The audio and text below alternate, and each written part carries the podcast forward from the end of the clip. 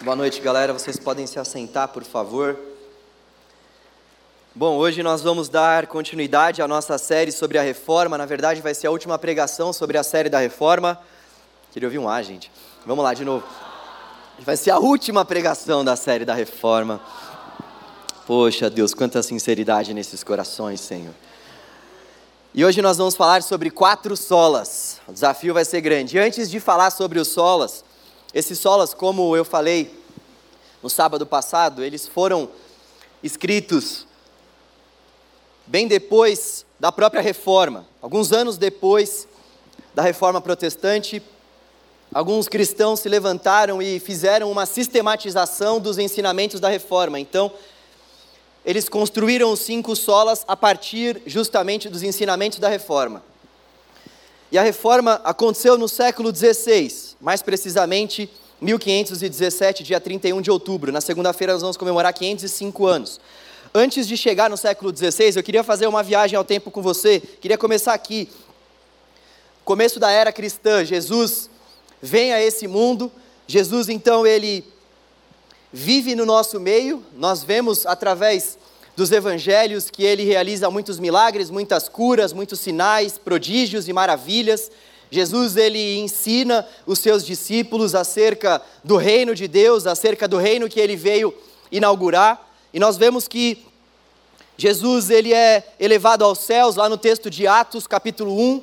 Nós podemos acompanhar essa elevação pós Jesus ter ensinado os seus discípulos, pós Jesus ter passado por volta de três anos com os seus discípulos, no ano então 33, dizem os principais teólogos, ele então é elevado aos céus. E aqui nós começamos então a ver a igreja de Jesus se levantando, o povo de Deus se levantando pelo próprio Espírito. Nós vemos lá em Atos 1,8 que o próprio Cristo ordena aos seus discípulos para que eles fiquem em Jerusalém, porque eles seriam revestidos de poder, para que então eles pudessem pregar o Evangelho nos quatro cantos da terra. E essa descida acontece em Atos 2, nós vemos que o Espírito Santo de Deus ele é derramado, e nós vemos então que depois que o Espírito Santo de Deus é derramado, a igreja ela passa a fazer a obra de Deus nessa terra. A igreja passa a ser a representante de Cristo nessa terra. Eu e você somos pequenos cristos, nós temos essa responsabilidade de pregarmos aquilo que Jesus deixou para nós como palavra de Deus. E nós vemos que a partir do ano 33, ou melhor, até mesmo antes do ano 33, Jesus e os seus discípulos, e por que não dizer a igreja posteriormente, também passou por uma série de perseguições. Primeiro, essa, essa perseguição se deu por conta dos próprios judeus.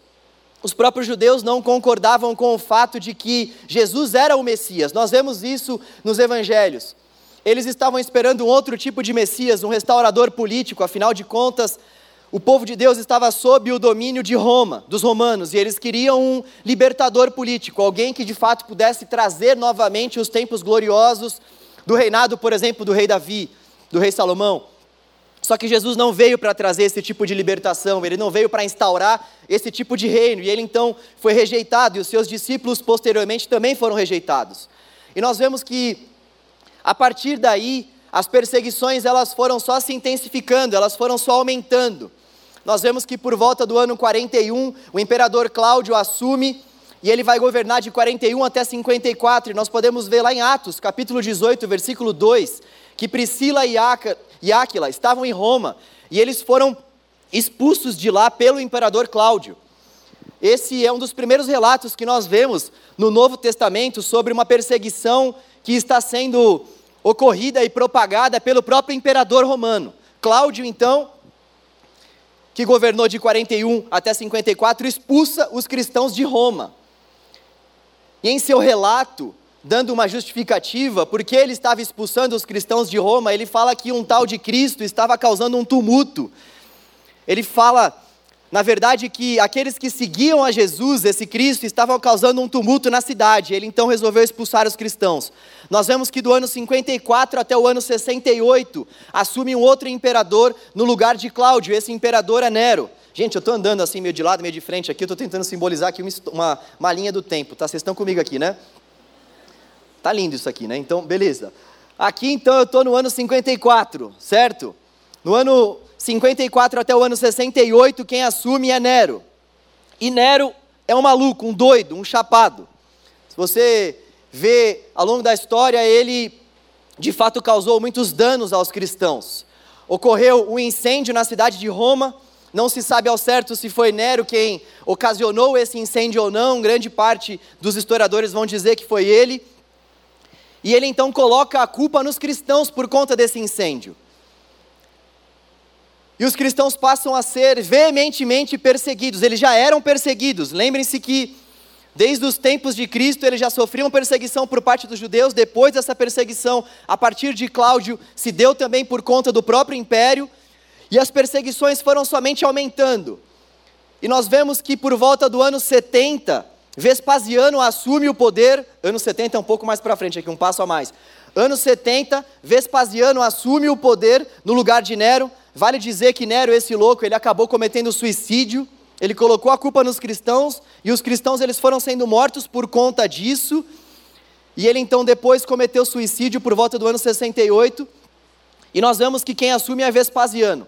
Vespasiano no ano 70, ou melhor, o filho dele, que é Tito, que vai assumir depois dele, no ano 70, ele destrói a cidade de Jerusalém, destrói templo, destrói toda a cidade de Jerusalém, justamente por conta dessa perseguição. E nós vemos que no ano 72, o próprio Vespasiano inaugura o Coliseu, Coliseu Romano. E na inauguração, milhares de cristãos são mortos. E esses cristãos, eles são realmente envergonhados diante de muitas pessoas. Eles fazem uma série de chacotas com os cristãos ao longo dos anos em que o Coliseu foi existindo. E os cristãos, eles eram massacrados por animais, eram cometidos diversos atos extremamente tensos e cruéis com os cristãos.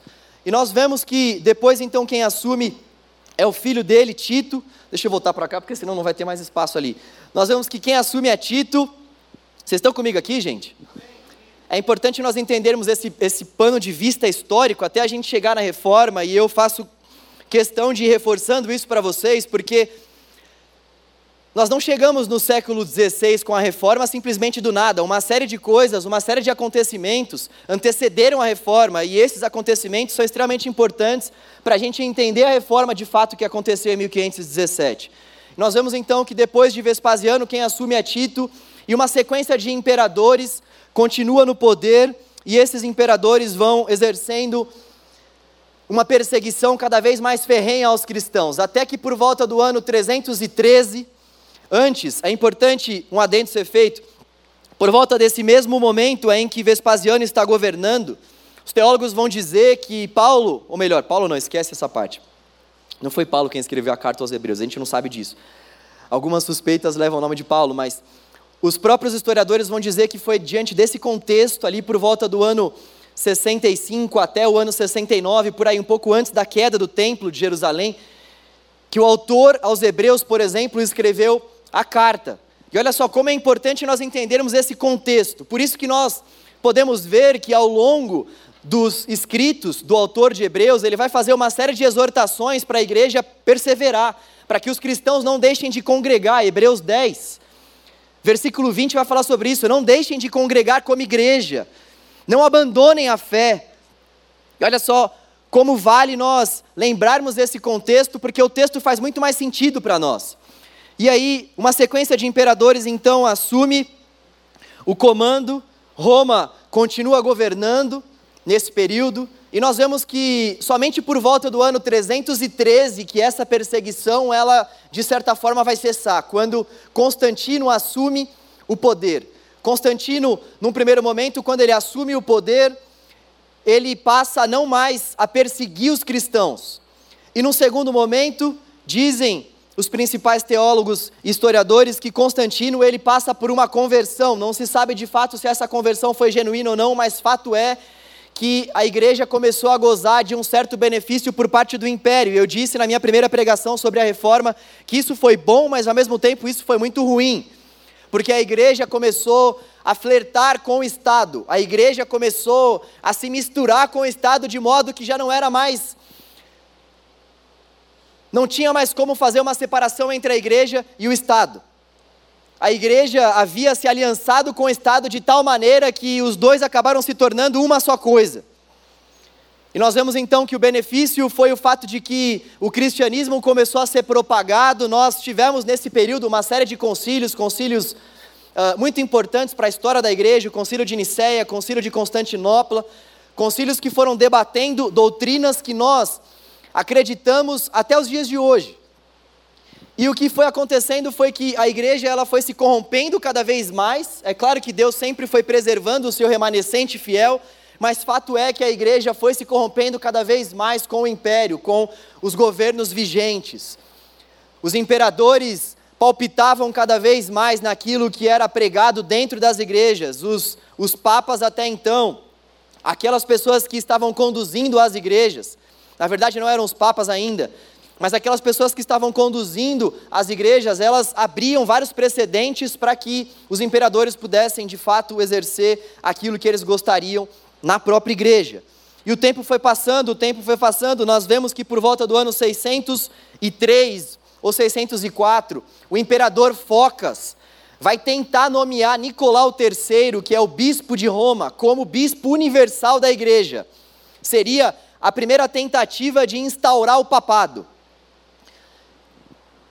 E Nicolau se nega, ele diz que Nenhum homem pode aceitar esse título porque somente Jesus é o bispo universal da igreja. Somente Jesus é esse líder universal da igreja.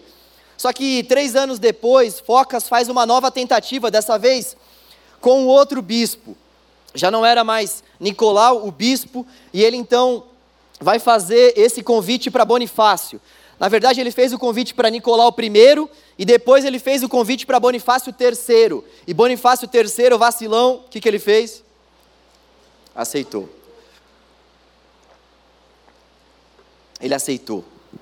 E aí, nós vemos então que o papado ele é estabelecido. Os católicos vão dizer que o papado, na verdade, ele é estabelecido desde os tempos do apóstolo Pedro, mas existem muitos documentos históricos que vão comprovar o fato de que realmente o papado começa a ser estabelecido por conta desse convite de Focas a Bonifácio III. Bonifácio aceita e então a igreja vai se corrompendo cada vez mais. É importante nós percebermos que, na medida em que a igreja foi sendo perseguida, o Senhor foi levantando muitos remanescentes, o Senhor foi levantando muitos remanescentes, e a igreja, mesmo tendo sido perseguida pelo próprio império e pelo mundo à sua volta, vamos dizer assim, ela perseverou, ela continuou viva, porque ela é obra do próprio Deus, e a igreja em dado momento então começa a se misturar com o Estado, e ela vai então caindo, caindo, caindo, caindo, ela vai descendo ladeira abaixo até que então o Papa é nomeado. Bonifácio III é nomeado e aí as coisas começam de fato a cair ainda mais. Nós estamos por volta então do século VII. Lembrem-se que do século V até o século XV nós temos a Idade Média, a Idade Medieval. E o que começa a acontecer um pouco mais para frente, já perto ali do século XV, por volta de 1410, aquilo que acontece é que existe um movimento na Itália, mais precisamente ao norte da Itália, chamado Renascença. E esse movimento, ele tira das mãos da igreja algumas áreas de influência na sociedade, como economia, artes, política. Ele tira das mãos da igreja a ciência, a própria religião de uma forma geral. Então, muitos historiadores e teólogos vão dizer que foi a mão do próprio Deus quem permitiu com que esse movimento acontecesse para que a igreja de fato não detivesse mais todos esses poderes de influência na sociedade. Porque lembrem-se bem, Todos esses poderes, eles eram tidos dentro da própria igreja, amando da própria igreja. A igreja é quem mandava nas artes, a igreja é quem influenciava a economia, a igreja é quem influenciava a política. Então, esse movimento vem para tirar todas essas coisas da mão da igreja, por volta então do século XV, e o que nós vemos é que esse movimento foi um dos movimentos que influenciaram também a própria reforma protestante. E aí, depois desse movimento, nós vemos que Deus levantou um homem na Inglaterra chamado John Wycliffe. Esse homem era um homem extremamente erudito, um professor de Oxford. Esse cara, ele já estava tendo algum tipo de reforma na cabeça, creio eu, era o próprio Deus quem já estava levantando ele, dando a ele essas ideias, e ele pensava da seguinte forma: o povo de Deus não vai deixar de ser escravizado se o povo de Deus não tiver acesso às Escrituras, porque até então as Escrituras eram disponibilizadas somente no latim e somente os sacerdotes, o alto clero conseguia ler as Escrituras. O povo não tinha esse conhecimento sobre o latim. E ele então brilhantemente tem essa ideia de começar a traduzir a Bíblia para o inglês. E ele inicia esse processo de tradução, mas obviamente ele começou a ser bastante perseguido por isso e ele não, não consegue dar continuidade a esse processo, mas os seus discípulos conseguem. Dentre eles, um dos principais discípulos de John Wycliffe era John Huss, um tcheco. E ele dá continuidade a esse trabalho. E depois, os homens que foram levantados pelo Senhor, os homens e mulheres que foram levantados por Deus para fazer esse trabalho junto com John Huss, dão continuidade. E nós estamos avançando no tempo, nós estamos avançando e chegando cada vez mais perto da reforma.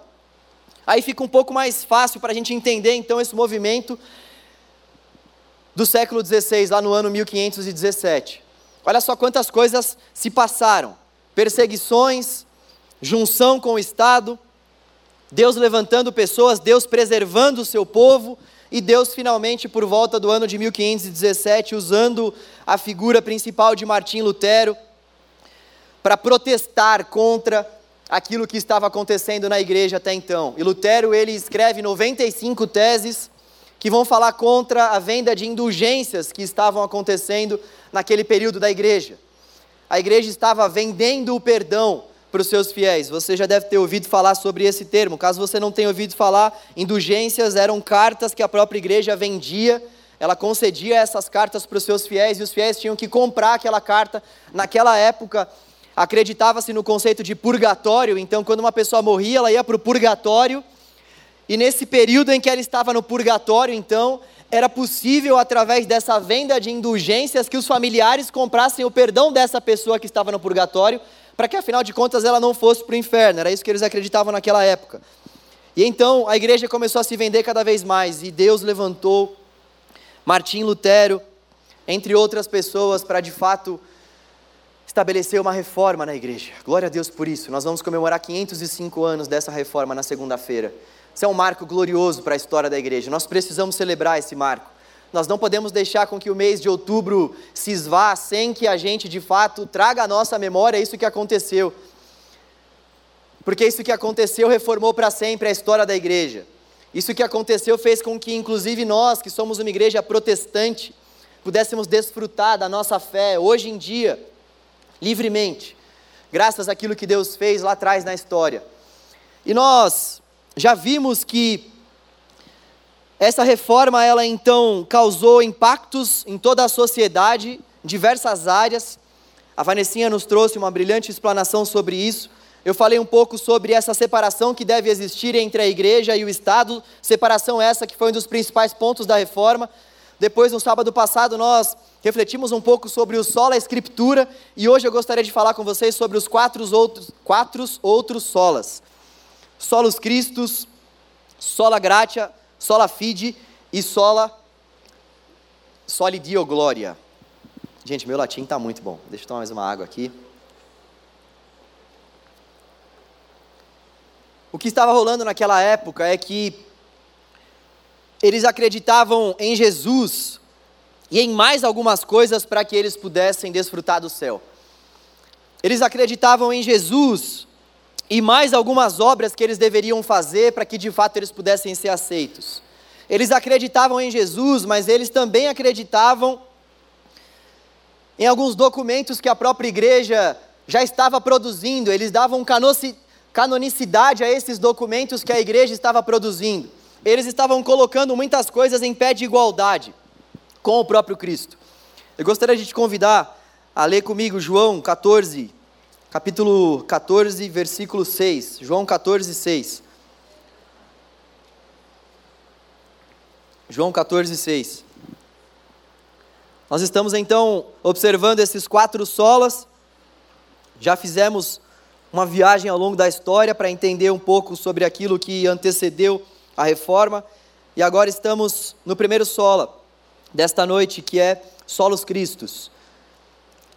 Lembrando que solo é uma palavra latina para somente. João 14,6: Eu sou o caminho, a verdade e a vida, ninguém vem ao Pai a não ser por mim. Atos 4,12 também diz: Não há salvação em nenhum outro, pois debaixo do céu não há nenhum outro nome dado aos homens pelo qual devamos ser salvos. Então, o que nós vemos aqui é que Jesus ele é o único mediador entre Deus e os homens. Não existe ninguém mais que possa ter aberto esse caminho até Deus. Hebreus 10 vai falar que antes havia um véu, um véu que cobria o templo, o lugar santíssimo. Existia um véu que separava uma parte do templo do lugar santíssimo, na qual a presença de Deus habitava. Essa era a ideia daquela época. Deus habita nesse lugar santíssimo, a arca da aliança ela está no lugar santíssimo, somente o sumo sacerdote pode entrar ali uma vez por ano, ele entra ainda com uma corda amarrada na cintura, porque se acontecer alguma coisa com ele ali, ninguém pode entrar ali. Havia essa concepção de que aquele era um lugar santíssimo e as pessoas não podiam entrar ali, somente o sumo sacerdote que era habilitado para aquilo. E nós vemos que em Hebreus 10, o autor aos Hebreus, que eu já falei para você, não vai na minha, talvez possa não ter sido Paulo, tá bom? Não acredita nisso, corta essa parte aí, por favor, os teólogos de plantão vão me matar. Mas o autor aos Hebreus vai dizer que Cristo estabelece um novo e vivo caminho. O autor aos Hebreus vai dizer que Cristo rasga o véu do templo de cima a baixo, e ele mesmo, com o seu próprio sangue, estabelece a nós um novo caminho até Deus, porque outrora Antes nós não tínhamos esse caminho sendo estabelecido até Deus para nós, mas Cristo veio a esse mundo justamente para ser esse mediador entre nós e Deus Pai. Cristo veio a esse mundo justamente para estabelecer esse novo, vivo caminho, que nós podemos percorrer através do sangue dele, através da morte e da ressurreição dele na cruz. Então, o que estava rolando naquele período da reforma é que as pessoas elas estavam acreditando em muitos outros mediadores, alguns santos,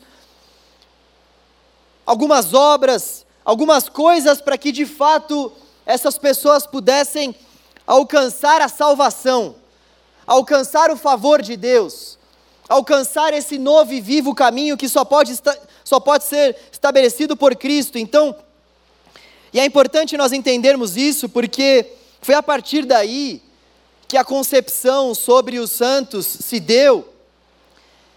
E o próprio Martim Lutero tinha uma certa devoção a Santa Ana. Eu compartilhei aqui que ele estava passando por um período muito difícil em sua vida, por uma tempestade. Ele faz um voto a Santa Ana e ele tem o seu voto atendido e ele então passa a ser um monge. Ele entra no monastério, justamente por conta desse voto que foi atendido. Só que depois de ter uma experiência de fé, Martim Lutero percebe que na verdade quem estava por trás de todo o livramento que ele recebeu não era nenhum santo, mas era o próprio Deus.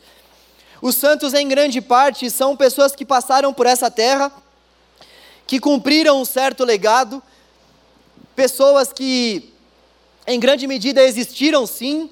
Alguns santos não existiram, mas alguns existiram, e foram pessoas que viveram o Evangelho. E tem muito santo que nem sabe que hoje em dia é santo. Tem muito santo que estava preocupado com as boas obras, que estava preocupado realmente com servir a Deus. Tem muito santo que com certeza sabia que a salvação se dá somente pela graça de Deus, que somente Cristo pode ser esse caminho até nós, mas fato é que quando essas pessoas que desempenhavam um papel de proeminência na sociedade à luz do Evangelho, essas pessoas que serviam ao Senhor, essas pessoas que tinham boas obras, quando elas morriam, elas eram canonizadas muitas vezes. E então, as pessoas começavam a atribuir a esses santos algum tipo de divindade, algum tipo de mediação, e isso continua acontecendo nos nossos dias. Nós vemos que muitas pessoas elas acabam tendo experiências com alguns santos. Nós vemos que as pessoas elas acabam tendo alguns testemunhos e elas acham que quem deu a elas esse tipo de livramento e de, e de testemunho foi esses santos. Então nós vemos que muitas promessas são feitas a esses santos, e muitas pessoas têm as suas promessas atendidas e elas acham que é justamente por conta do agir desses santos, assim como Lutero achava que era por conta do agir de Santa Ana. E essas pessoas, elas, elas vão se relacionando com esses santos e vão dando a esses santos esse papel de mediação. Uma vez eu conversei com a minha mãe, estou falando sobre ela porque eu sei que ela não me escuta ainda, mas ora por ela, por favor. Só faltava bem hoje ela estar tá me escutando, né? Ela vai me chamar de tudo quanto é nome, né? Uma vez eu estava conversando com ela, e aí, a minha mãe é muito católica. Meu contexto familiar sempre foi marcado pelo catolicismo. Eu estudei em um colégio católico, Colégio São José dos Padres de Sion. Meu colégio era do lado de uma igreja, eu era obrigado a ir para a igreja, algumas vezes, enfim. Zoava minha professora de religião, e hoje eu estou aqui, mas amém, glória a Deus. Mas fato é que uma vez eu estava conversando com a minha mãe sobre isso, ela tem vários santos na casa dela, e ela, em dado momento, chegou para mim e falou: Filho, hoje é dia do santo tal, agora eu não me lembro o dia do santo que ela estava falando. E aí ela chegou e falou: E eu vou até a igreja porque eu vou rezar para esse santo, eu vou acender uma vela para esse santo. Aí eu comecei a conversar com ela, numa boa, falei: Mãe, mas você não acredita que Deus pode te ouvir também? Ah, filho, Deus até pode me ouvir, mas Deus está muito ocupado, são muitos pedidos. Falei, meu Deus do céu. Ai, Jesus. E essa é a concepção que muitas pessoas têm. Ah, Deus deve estar muito ocupado, Deus não deve ouvir. Sei lá, Deus tem muitos pedidos, tipo, a gente trata Deus como se ele fosse um Papai Noel, assim, que tem uma lista gigante de pedidos para atender e que precisa de alguns auxiliares para conseguir dar conta de todos aqueles pedidos. E aí por isso que a gente acaba procurando outras outras pessoas, outros mediadores, para que a gente possa ter um relacionamento com Deus, porque afinal de contas, como assim Deus, o criador dos céus e da terra, vai ter um relacionamento íntimo comigo e vai me ouvir se eu simplesmente orar a ele, se eu clamar por ele? Nós precisamos acreditar que Jesus é o único mediador entre nós e Deus Pai, e nós podemos nos achegar até a presença de Deus através do sangue de Jesus que foi derramado. Nós precisamos acreditar, nós, que muitas vezes não adoramos santos, mas que, em grande parte das vezes, não conseguimos ter esse livre acesso até Deus, que muitas vezes não conseguimos ir com fé, nos lançarmos com fé até a presença manifesta de Deus com a certeza de que Ele vai nos ouvir, nós muitas vezes fazemos as mesmas coisas que as pessoas que nós criticamos fazem. Nós não temos um santo em casa em muitas situações, mas nós não conseguimos colocar nossa fé em Deus como essas pessoas também não conseguem colocar. Para nós é algo muito distante nós concebermos o fato de que Deus nos ouve, nos vê em secreto, de que se nós fecharmos a porta do nosso quarto, nosso Deus está de braços abertos e de ouvidos inclinados para nos ouvir, de que não somente no nosso quarto, mas aqui agora, no metrô, no seu trabalho, onde quer que seja, o véu foi rasgado. Isso independe de lugar, o véu foi rasgado para sempre. Jesus é esse mediador. Jesus é esse mediador. Deus nos escuta, Deus pode nos ouvir. Solos Cristos. Segundo sola, sola gratia. Esse texto você não precisa abrir, nós vamos refletir em alguns textos hoje. Efésios 2, 8 e 9. Porque vocês são salvos pela graça, por meio da fé. E isso não vem de vocês, é dom de Deus, não por obras, para que ninguém se glorie. Para nós entendermos a graça de Deus, para nós entendermos essa avassaladora graça de Deus, em primeiro lugar, nós precisamos entender a nossa condenação. Nós não vamos entender a graça de Deus, esse favor imerecido que nos alcançou, se nós não entendermos a nossa condenação. Por que, de fato, nós fomos alcançados por essa graça? Por que nós precisamos dessa graça? Se nós não entendermos a nossa doença, nós jamais vamos conseguir entender a cura que existe para nós através da cruz de Cristo se nós não conseguirmos entender o fato de que nós somos concebidos já em pecado no ventre das nossas mães, como disse o salmista, nós não enxergaremos a necessidade de um Salvador, nós não entenderemos esse princípio da graça. Para a gente entender então a graça, é importante nós entendermos a situação espiritual na qual eu e você nos encontramos antes de nós termos um encontro com Cristo. Nós podemos ver à luz das Escrituras, que Os nossos pais pecaram, Adão e Eva de fato pecaram, e o sangue dele corre nas nossas veias, e nós já nascemos virando as costas para o Senhor. E essa graça então se faz disponível e presente a nós através de Jesus. E a graça é o oposto do mérito. Nós merecíamos a, a condenação, mas Deus nos dá salvação. Nós merecíamos de fato a morte, Deus nos dá o céu. Nós merecíamos a ira e Deus nos abraça. Deus nos chama de filhos. Nós merecíamos a desfiliação e Deus nos adota. Essa graça de Deus, como eu disse, é o oposto de qualquer mérito que eu e você possamos alcançar. E é importante nós entendermos que é uma iniciativa de Deus, é Deus quem toma essa iniciativa de vir até nós.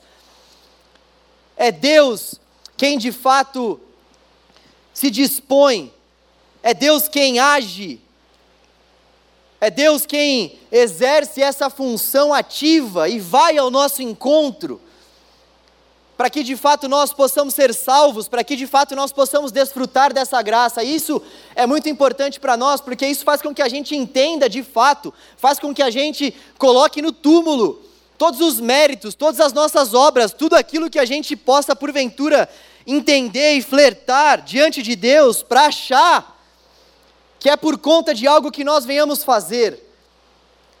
Ninguém decide ser filho, é o pai quem decide ser pai. Ninguém decide nascer de novo. É aquele que tem poder de dar a vida, quem faz com que nós venhamos nascer de novo. Ninguém pode simplesmente alcançar a graça por conta das suas próprias mãos. É o Deus todo gracioso quem derrama a sua graça sobre nós. Isso tem duas principais implicações para nós. Em primeiro lugar, de fato, eu vou descansar na certeza de que não são pelas minhas boas obras que eu alcanço essa graça de Deus. Eu vou descansar na certeza de que, se eu deixar de fazer o meu devocional na segunda-feira, Deus não vai me amar menos ou me amar mais. E essa é uma verdade libertadora. Calma, os legalistas, eu vou chegar aqui na graça barata. Pera aí, deixa eu só dar um, dar um toque para esse pessoal aí que já deve estar assim, né? Como assim? Mas é assim mesmo que a gente fica muitas vezes. Não, como assim? Que heresia é essa? Como assim? Eu não, eu não tenho que ficar vindo para os cultos, eu não preciso ficar fazendo devocional, eu não preciso ficar orando, eu não preciso ficar ouvindo música gospel, cristã, evangélica, crentes.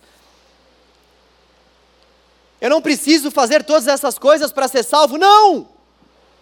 Essa é a verdade assombrosa do Evangelho. Nós não precisamos fazer nenhuma dessas coisas para alcançarmos a salvação. Nós fazemos tudo isso porque nós já fomos alcançados. Existe uma diferença muito grande entre o para quê e o porquê. Mas isso é algo libertador para nós, porque existem muitas pessoas que encaram a sua caminhada com o Senhor como se a nossa caminhada com Deus se desse através de uma grande escada, onde nós vamos subindo alguns degraus Olha essa subida aqui, molecão. Onde nós vamos subindo alguns degraus, nós vamos alcançando alguns estágios novos na fé, e na medida em que a gente vai vindo para o culto, na medida, se você participar de uma cela, você já vai um degrau a mais. Se você não participa da cela, você está ainda aqui no começo da escada. Se você ainda participa de um ministério, você já está no degrau a mais de quem vai na cela e de quem participa. E por aí vai. Se você participa de dois ministérios ainda, meu Deus do céu, você já está ali no, quase no topo da escada. E se você ainda faz devocional todos os dias, santo de Deus, aí você já está assim, no, no cume do monte. Então, a gente vai acreditando nisso e vai achando que Deus ele vai nos aceitando e vai nos amando por conta dessas coisas que a gente faz. E você sabe o problema disso? O problema dessa lógica retributiva é que quando a gente deixa de fazer, nós nos sentimos os piores pecadores da face da terra. A gente tem uma sensação de que Deus não nos ama mais. A gente tem uma sensação de que Deus não nos aceita mais. A gente entra em crise de fé. Eu conheço uma pessoa, não é daqui da igreja, já é um homem de 50 anos de idade. E esse cara ele tem um testemunho maravilhoso. Ele é de fato um homem que faz muitas boas obras. E o filho dele se levantou, o filho dele não é cristão, o filho dele, em dado momento, estava bêbado, se levantou e começou a fazer algumas acusações contra ele, ou seja, contra o seu pai, que é cristão. E que é esse cara que tem boas obras e que serve na igreja e que faz muitas coisas em favor do reino de Deus. E o filho dele se levantou para acusá-lo de um abuso que ele tinha feito a uma enteada no tempo que ele não era cristão. Olha só que acusação de Satanás mesmo.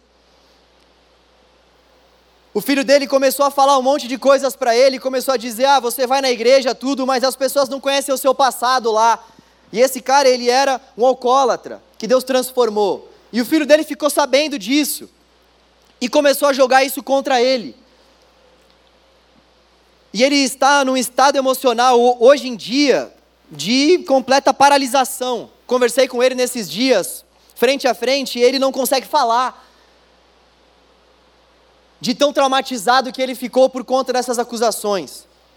Em dado momento da nossa conversa, ele começou a chorar quando eu disse para ele o seguinte: Você acha que na época em que ninguém sabia do seu pecado, você acha que na época que você não tinha cometido esse pecado, Deus te amava menos do que Ele te ama hoje em dia?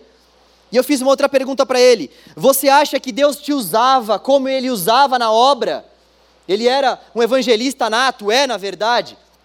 Você acha que Deus fez todas essas coisas através da sua vida porque você não tinha nenhum pecado? E ele começou a refletir, ele começou a pensar. Ele é de uma igreja bastante legalista que prega esse tipo de evangelho, ou seja, faça coisas boas para Deus, faça a obra do Senhor, que Deus vai te usar e tudo vai ocorrer bem na tua vida. Esse pessoal não leu o livro de Jó. Eles realmente rasgaram o livro de Jó da Bíblia. O livro de Jó começa dizendo: Jó era um homem íntegro, um homem temente a Deus, e olha só o que aconteceu com o cara. Muitas vezes nós vamos servir a Deus, muitas vezes nós vamos sim participar de ministérios, Pastor também pega câncer, pastor também pega doenças.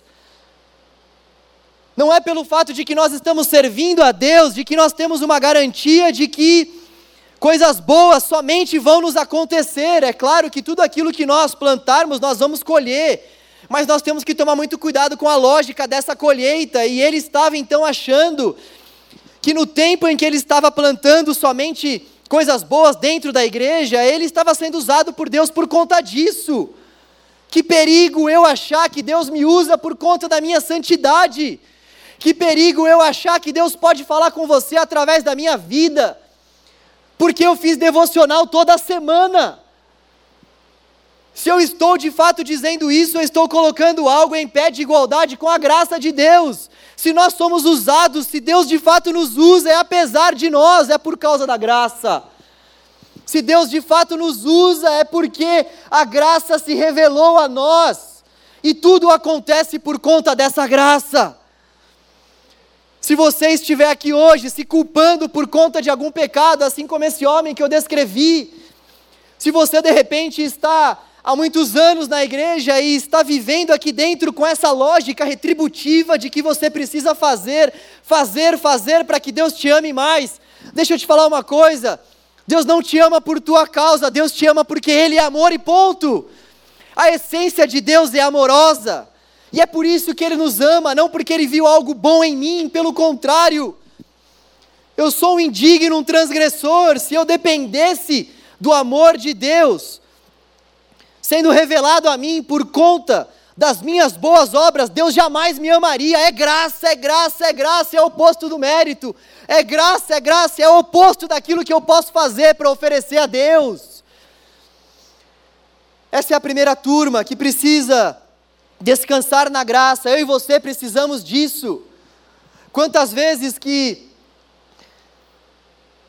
em dado momento do meu dia eu não consigo preparar o sermão como eu deveria preparar. E eu venho para cá triste, falando assim: Senhor, o Senhor não vai me usar hoje, eu não li como eu li na semana passada, eu não estudei como eu estudei na semana passada. Quantas pessoas que não se relacionam com Deus segundo essa lógica, de que acham que Deus está muito distante delas, porque elas não conseguem mais abrir a Bíblia, a Bíblia tem um tempo. Eu espero que Deus possa falar ao seu coração hoje que é graça e que Ele continua disponível para mim e para você, revelando essa graça a nós. Agora, existe um outro lado. Se você legalista já estava gravando a minha pregação para postar um trecho somente, pega esse trecho aqui também, seu pecador, sua pecadora. Preste bastante atenção nisso. Essa mensagem da graça, ela é uma mensagem que num primeiro momento pode nos assustar. Essa liberdade que a graça nos concede, é uma liberdade que pode virar libertinagem. E nós podemos baratear essa graça de Deus. Ah, se Ele me ama apesar de mim, se Ele me ama, mesmo eu não fazendo devocional, por que, que eu vou fazer? Se Ele me ama e vai me usar, ainda que eu não tenha lido todos os livros sobre a reforma existentes nos céus e na terra, para que, que eu vou ficar me esforçando para estudar e ler? Se Ele de fato pode usar a minha vida sem que eu tenha que fazer nenhum tipo de esforço, se Ele me concede dom, salvação, sem que eu tenha que fazer algum tipo de esforço muito grande, por que, que eu vou ficar me esforçando para viver uma vida de santidade? Se Ele me ama, mesmo eu indo no bar, mesmo eu indo na balada, por que, que eu vou deixar de ir, afinal de contas, se Ele me ama mesmo assim? A gente deixa de fazer essas coisas muitas vezes seguindo essa lógica. E nós precisamos rever esse nosso conceito. A grande verdade é que nós fazemos o que nós fazemos, tendo em mente que nós não vamos alcançar a graça de Deus pelo que nós estamos fazendo. É a questão que eu falei do para quê e do porquê. Isso, isso pode mudar as nossas vidas, galera. Eu não faço alguma coisa para Deus para ser algo diante dele, para ser aceito, para ser mais usado. Eu não faço alguma coisa para ser algo. Eu faço porque eu já fui, isso muda tudo. São essas duas palavras que aparentemente podem parecer ter uma relação, mas na verdade, à luz disso que nós estamos conversando, essas duas palavras, elas separam dois caminhos totalmente diferentes. Eu não faço para ser algo, eu não faço para alcançar algum tipo de favor. Eu faço porque eu já alcancei, então porque Jesus morreu por mim na cruz, eu deixo de fazer certas coisas, não para ser alguma coisa, não para que eu alcance o favor dele, não para que eu vá para o céu, mas porque Jesus já me concedeu o céu, é que eu então deixo de fazer, é que eu abro mão mas porque Jesus morreu por mim na cruz e me deu uma nova vida, é que tem certos lugares que não faz mais sentido para mim frequentar, para eu frequentar, na verdade, mim não frequenta lugar. Então, olha só, professores, é, me corrigi.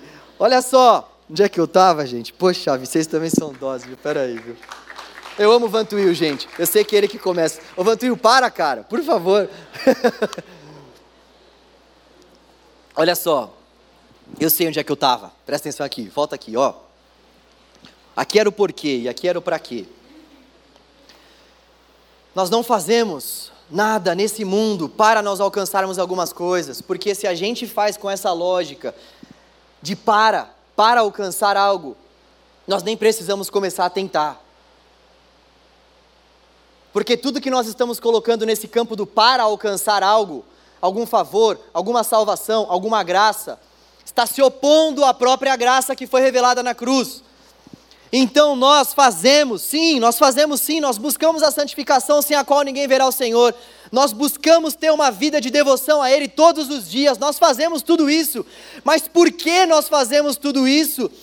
É que realmente deve ser um fator motivador para nós. Nós fazemos tudo isso porque Ele se entregou por nós, e o mínimo que eu posso fazer por Ele, por amor a Ele, é me entregar todos os dias para Ele.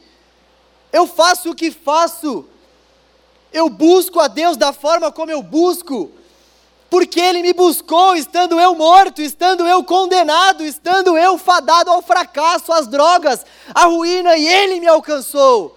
E por isso, por conta dessa ação dele vindo ao meu encontro, por conta dessa graça salvadora que se revelou a mim, é que eu vivo a minha vida, é que eu vivo os meus relacionamentos, é que eu vou em certos lugares, é que eu deixo de ir em outros, é que eu voto. É por conta dessa graça. É por conta dessa graça que eu faço todas as coisas. É por conta dela e não para alcançar algumas coisas. Então isso, como eu disse, é algo libertador a nós. E como nós temos acesso a essa graça? Qual o caminho para nós termos acesso a essa graça? O caminho é a fé. A fé é o caminho para nós alcançarmos a graça. A fé por si só, ela não é o fim. A graça de Deus é o fim e o começo. A fé é esse meio, é esse caminho pelo qual eu alcanço essa graça. Imagina o seguinte: tem uma porta ali, vamos chamar essa porta de graça. Como que eu faço para chegar até essa porta que é a graça? Primeiro eu tenho que passar por uma porta aqui. Essa porta que eu passo é a porta da graça. Porque se eu estou nesse caminho de fé, é porque a graça já foi revelada a mim. Então eu já passo pela primeira porta da graça. E eu vou seguindo no caminho da fé, meu Deus. Eu vou seguindo no caminho da fé. Rumo ao quê? Uma graça que vai ser revelada no grande dia, onde não vai haver mais morte, mais pranto, mais dor, mais rancor, onde essa graça de fato vai ser revelada de maneira ainda mais notória e visível a mim, porque por enquanto eu vou vivendo sob essa graça, mas eu tenho a certeza de que as coisas que eu estou vendo aqui nesse mundo, elas são transitórias, elas são passageiras, mas haverá um momento onde eu vou tocar nessa graça, por isso que ela é o princípio e o fim, se é que eu posso chamar fim se nós estamos conversando aqui sobre assuntos eternos, a eternidade não tem começo nem fim, mas é só para você entender. Então, nós alcançamos essa graça por meio da fé. A fé é esse meio pelo qual nós temos acesso a essa graça. E é interessante porque até mesmo a fé diz as Escrituras, é um dom de Deus. Dizem as Escrituras. A fé é um dom de Deus. Olha só que coisa interessante. Gente, quando nós. Talvez você já tenha ouvido alguma vez esse tipo de ensinamento, assim como Lutero. Na semana passada eu falei que o texto de Romanos 1,17, pois o justo viverá pela fé. Esse texto entrou no coração de Lutero, e Lutero já era um erudito, Lutero já era um sacerdote do alto clero, ele já era um monge, ele vivia estudando a palavra de Deus durante muitos anos. Ele ficou estudando a palavra durante um tempo considerável da sua vida e ele ainda não conseguia chegar à compreensão adequada sobre o texto que ele só foi chegar muito tempo depois. Isso para mim e para você deve ser algo que precisa saltar aos nossos olhos. Pastor Enéas, eu dei o exemplo dele aqui. Já era um homem também que era um pastor já tinha já muitos frutos, já era um cara que Deus usava bastante. Mas em dado momento da sua caminhada, ele teve um encontro diferenciado também com uma porção das Escrituras. Nós precisamos buscar isso, foi sobre isso que a gente refletiu na semana passada. E é importante nós entendermos o seguinte: esse texto, por exemplo, que tocou no coração de Lutero dessa forma, que fez com que ele percebesse que é pela fé e nada mais.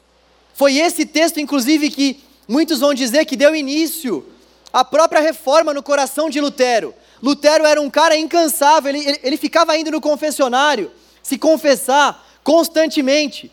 A história diz que ele ia, confessava um pecado, e no caminho de volta ele lembrava que tinha um outro pecado que ele não tinha confessado, ele voltava, e ele vivia em constante crise, crise, crise, crise, porque ele realmente não havia entendido esse caminho da fé. E a palavra do Senhor então veio ao coração dele, assim como veio, vem ao nosso coração. Talvez esses assuntos sejam assuntos que você já tem ouvido muitas vezes dentro da igreja. Ah, somente a fé, Jesus é o Senhor. Pô, eu preciso ter fé, é graça, é oposto de mérito. Creio que muitos já aqui já ouviram esse tipo de ensinamento.